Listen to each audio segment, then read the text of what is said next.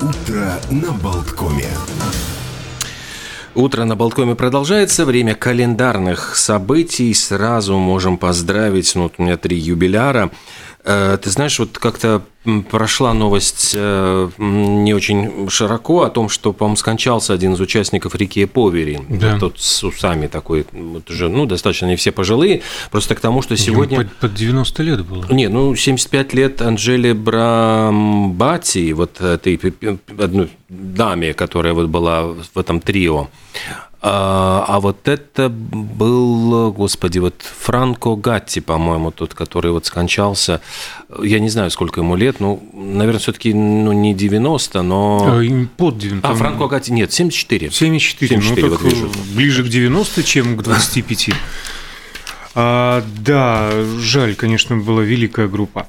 А в этот день много чего произошло и примечательного на свете. Ну, например, 180 лет назад ровно, 20 а, октября 1842 в Дрездене прошла премьера оперы Вагнера, на тот момент ему было 29 лет, «Риенцы», что примечательно – Работу над ней он начал, будучи у нас, э, у нас в должности кальпельмейстера в Риге.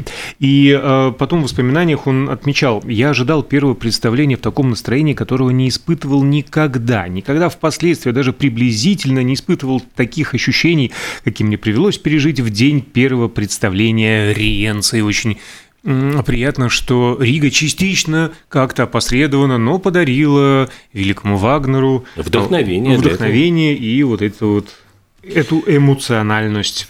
Сегодня, я думаю, эмоциональность будет присутствовать. 70 лет исполняется Тому Петти, американскому рок-музыканту, э, и 50 лет Снуп Догу, американскому тоже рэп-музыканту. Так что Э, юбиле, с юбилярами вот завершили. А что еще произошло? Э, печальная новость, э, ну как, Печальный факт, э, конечно же, не новость, это с 93 -го года не новость. А в этот день, в этот год лондонский зоопарк объявил о тяжелой утрате. Скончалась телезвезда, э, кинозвезда. А кинозвезда, которая снималась в фильмах о Джеймсе Бонди и Индиане угу. Джонсе. Паучиха Белинда. Как ее боялся Шон Коннери, просто требовал, чтобы там стекло между ними стояло. Там стекло поставили, блики. И пришлось ему перетерпеть. Там, по-моему, на крупных планах все-таки дублер был. Там даже я читал что он, он панически боялся, у него арахнофобия, а должны были показать, что по нему ползет эта паучиха. Фу! Фу! А, Я да. далеко не Шон Коннери, но тоже как-то... Пять лет назад, вот не так давно, в 2017 году, 20 октября, вышел на экраны мультик «Тайна Коко». Пиксаровский мультфильм, который они 6 э, лет разрабатывали. Даже, говорят, вот историю игрушек 3, 4 э, года над ним работали. И, конечно, они э, погрузились. Вот первый год, говорят, изучали мексиканскую культуру и праздник вот этот Dia de los Muertos, вот День мертвых. И он отмечается в Никарагуа, Гондурасе, Сальвадоре, не только в Мексике. И плюс ко всему вот оказалось, что очень сложно изобразить пляски скелетов. Не, вот эти программы, которые просчитывали движения э, рисованных фигурочек, там же 100, у каждого скелета 127 костей. Из них 80 видны должны быть зрителю. И вот как они каждую косточку, там плюс ко всему там э, еще симуляция одежды на этих скелетах, там, которые тоже движется. Там говорят, что, в общем, программа сходила с ума. И вот они разработали специальную программу, которая позволила полностью сгенерировать этих персонажей скелетов. И ну, каждый скелет уникальный. Но, но, но ведь еще когда, в 30-е годы какой-то... Пляска скелетов да, была, Данс да. Макабр. Но это ну, диснеевский, Дисней да. вручную рисовал, то есть там вообще было застрелиться, то есть нарисовали. Ну, я думаю, что у него не было ну, такого... Так не заморачивался, Он, он не кажется. заморачивался, то есть там не 127, а скорее 3, 3 бым-бым-бым, то есть нарисовано Палка, достаточно палка, огуречек. огуречек. Так вот, говорят, что там э, огромнейшее количество было очень хитрых вещей, которые вот мы, может быть, даже не воспринимаем, а это работали люди. Источники освещения, уличные фонари, лампочки на трамваях, там все это правильно изображалось на экране, то есть очень заморачивались. Плюс ко всему там какие-то светлячки, там еще что-то. То есть это все каждый, вот каждый источник света, он просчитывался, как, как он должен, какие тени давать. Как, то есть это очень так, все серьезно. Более того, когда там играют на гитаре в этом мультике, э, говорят, что ну раньше там, ну что там, нарисовали, угу. там три пальца движется, там что-то бренчит. Здесь они просчитали полностью соответствует э, партитуру. По, положение, да, вот аккорд какой берет, вот точно должна музыка соответствовать. Невероятно. Это просто, ну то есть застрелиться, то есть и такой тщательности, наверное, в мультфильмах э, абсолютно никогда не было. Ну и говорят, что там использовались мексиканские музыкальные жанры, джорачо, Ванчера, Балладас, э, и все это, в общем, ну, это можно найти в этом мультике вот действительно уникальную культуру современной Мексики. Так что фильм, э, еще раз советую пересмотреть. Я просто вот когда перечитал, думаю, надо посмотреть еще раз, потому что я его воспринимал, ну, как обычный мультик, господи, там прыгают, веселятся, там что-то звучит. Угу. А, хорошо, тогда у меня тоже будет... А, нет, ну сначала мультик «Коко», и, ну, как бы рифмуется Жаком Кокто. А в 1955 году, в этот день он вошел в состав а, французской академии, заявив, а, так как ныне модно смеяться над консерватизмом академии, я останусь мятежником, став ее членом. Ну, то есть будет разваливать систему изнутри. То есть это, знаешь, это как э, Бродский говорил, э, если Евтушенко против колхозов, я за. Да, примерно. А я хочу чуть подробнее остановиться на другой дате. В этот день, 20 октября 1953 года, в США вышла антиутопия, антиутопия Рэя Брэдбери 451 градус по Фаренгейту. Ну и сразу, а почему именно 451 градус? Потому что эти цифры означают температуру, при которой воспламеняется и горит бумага. А герой романа, пожарный Гай Монтег, обязан не тушить пожары, а сжигать книги, э, чтобы обуздать человеческий разум. Как можно больше спорта, игр, увеселений. Пусть человек всегда будет в толпе, тогда ему не надо думать, наставляют а, главного героя, но он э, все равно нарушает правила, начинает начинает э, подворовывать э, книги, их прятать, ну и так далее. А только эту книгу сам автор э, причислял к жанру научной фантастики, ну, то есть намек на то, что это возможное отображение возможного развития реальных событий на свете, а остальное все творчество фэнтези, то есть картины несбыточного. А выбрав место своей могилы, а скончался Брэдбери в 2012-м, он пожелал, чтобы на надгробном камне, кроме имени и дат, была начертана одна фраза, автор 451 градус по Фаренгейту.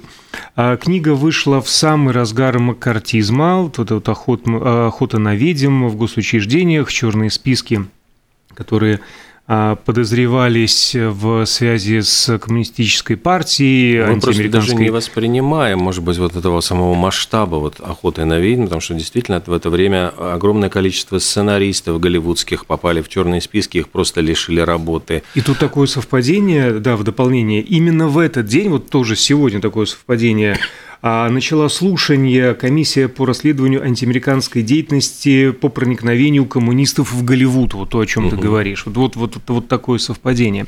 Ну и, и а, ты не закончил. Нет, про... я просто хотел еще ну, добавить, что Рэю Брэдбери на момент написания было 33 года. То есть он был да. очень молодой. молодой 33 года. Автор. Не, я думал, ты про, угу. про Голливуд, Нет, про угу. сценаристов хочешь. А книгу не сжигали, но в 70-е без ведома автора подвергали цензуре, причем Э, несколько раз, э, и разные издательства, разные цензуре, и исключали и правили места, содержали, ну, по мнению издателя, бранные или несовместимые э, с моралью Америки тех лет слова, писатель вообще узнал об этом совершенно случайно. Но при этом так, здесь надо в другом месте. А впервые он был напечатан вообще в сокращенном виде в журнале Galaxy, а затем частями в первых выпусках журнала Playboy, что интересно.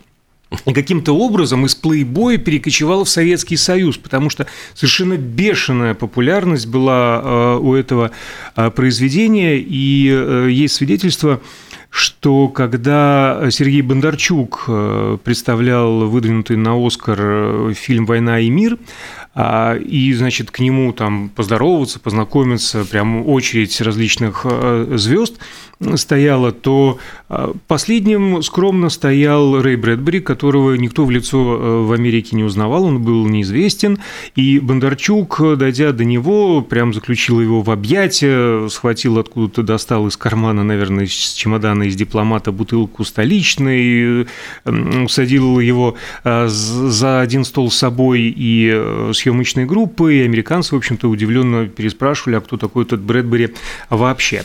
Еще один э, примечательный факт об этом романе. Он писал э, его в подвальном помещении публичной библиотеки Лос-Анджелеса на прокатной пишущей машинке, у которой была прорезь для монет – и за 10 центов она включалась на полчаса. Но так как денег у Брэдбери было не очень много, то роман он написал за 9 дней, и аренда машинки обошлась ему в 9 долларов 80 центов.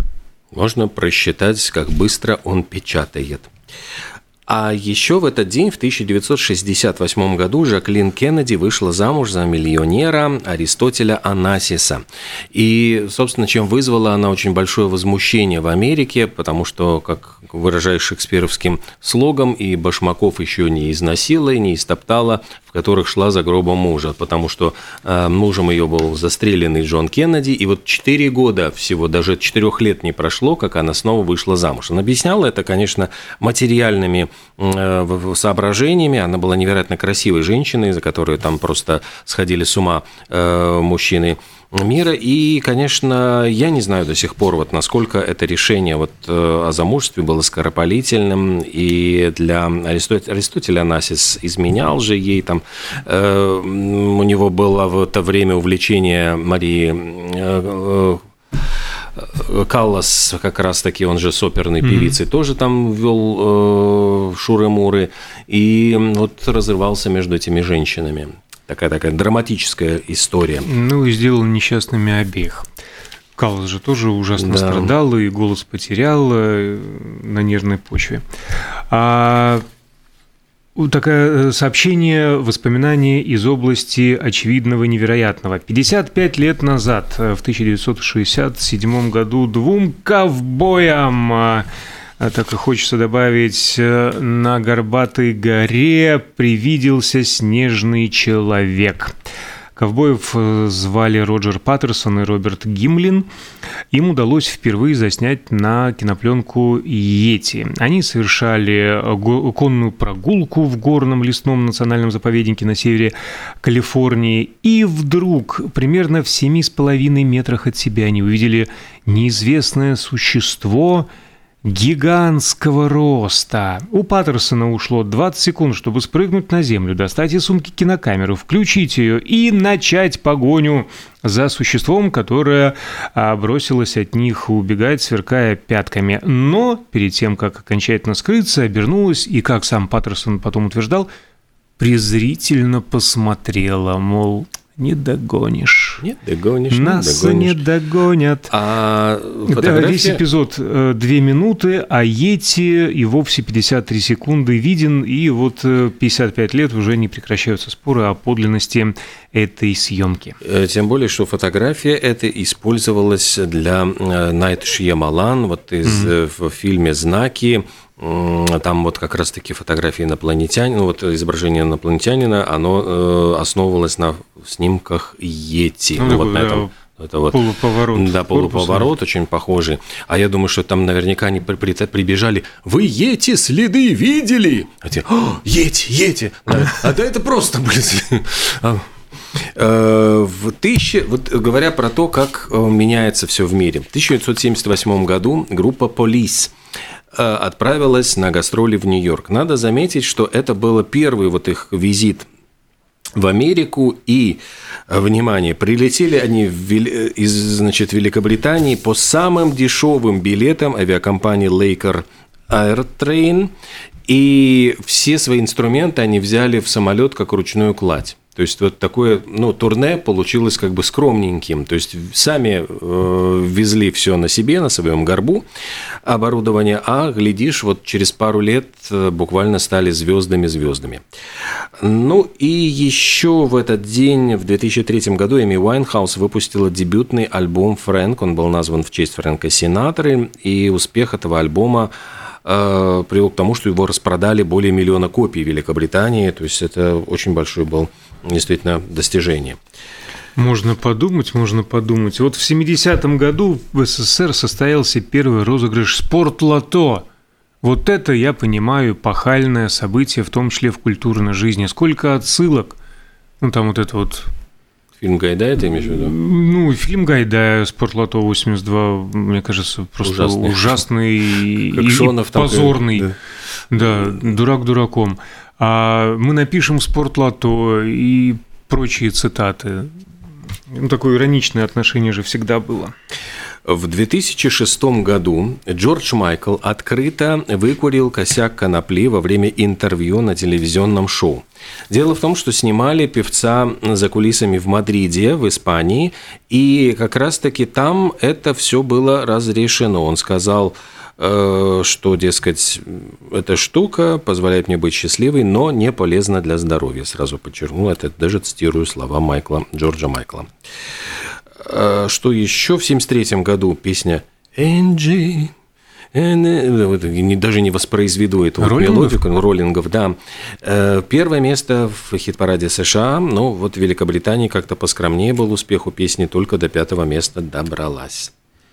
Кстати, вот сколько медляков танцевали под эту песню в моей молодости. Да и до сих пор она нет-нет, да и звучит на правильных радиостанциях а мы работаем только на правильных радиостанциях. А, кстати, про, про откровенность. Э, прям новость пришла, не историческая, а современная. Меган Маркл появилась на обложке журнала Variety и дала откровенное интервью. Господи. Опять очередное Опять откровенное. откровенное. А, сообщила, что скорбит о королеве, которую считает блестящим примером женского лидерства. У нее вот новая фишка пошла – женское лидерство и защита прав женщин. Да? А, отметила, что э, сейчас в трауре по королеве. Но на похороны все же поехала, хотя ходили слухи, что ее там не хотят видеть. А что характерно, вот при том, что вот траур, что скорбит, э, светлые платья на специальной фотосессии, очаровательные улыбки от уха до уха. И вообще съемка происходила на роскошном курорте из бунгало, спрятанном на склоне горы с видом на побережье Тихого океана. В общем, э, лицемерие на каждом шагу, товарищ ну, Маркл. Ты знаешь, с другой стороны, вот э, правду матку, когда вот режут, э, знаешь, по, по оговорке, это тоже, наверное, неприятно. И вот очень забавная новость. Тут боец, значит, женатый ММА, э, в интервью э, оговорился и сказал, что посвящает победу своим родителям, супруге, а также своей девушке. Значит, как бы, э, причем, да, ну совершенно... Подкупающая вот, откровенность. Откровенность просто была мужика отбили. Да, потом после, после боя, значит, он говорит, что я хочу извиниться, я тут ляпнул, что посвящаю бой родителям, жене и девушке. Нет, я не так хотел сказать. Я хотел сказать, что только де в девушке. Ой, блин, только жене. Это было, ну, то есть это, это было, надо смотреть. Вот если кто-то найдет это видео, это просто потрясающе, потому что после этого он с таким же простодушием говорит, слушай, отдам половину гонорара, удали по-братски. Заканчивается вот этот отрывок. Действительно оговорочка.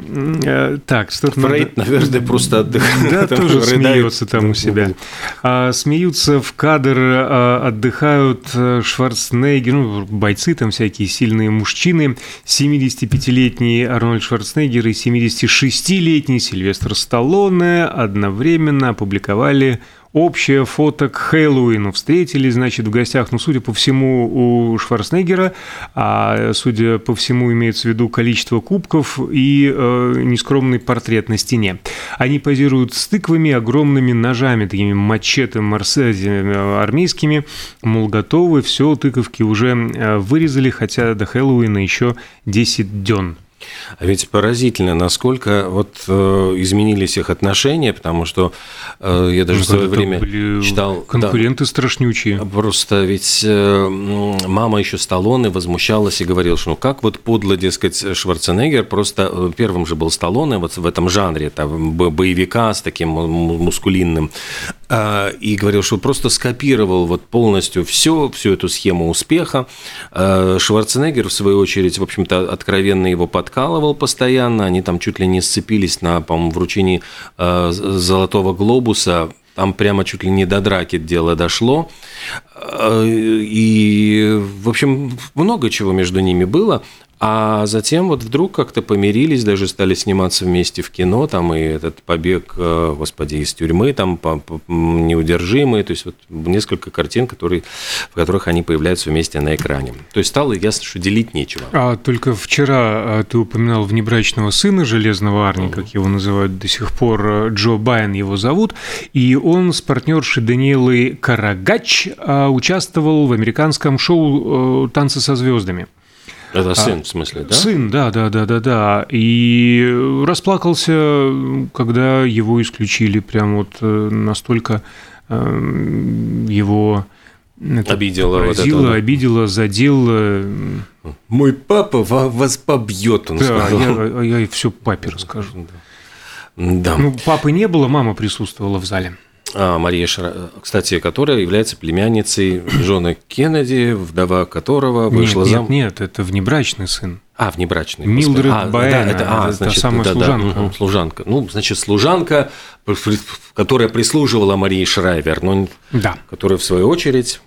Это Можно сказать, пас. В доме, в доме который построил Джек. Да.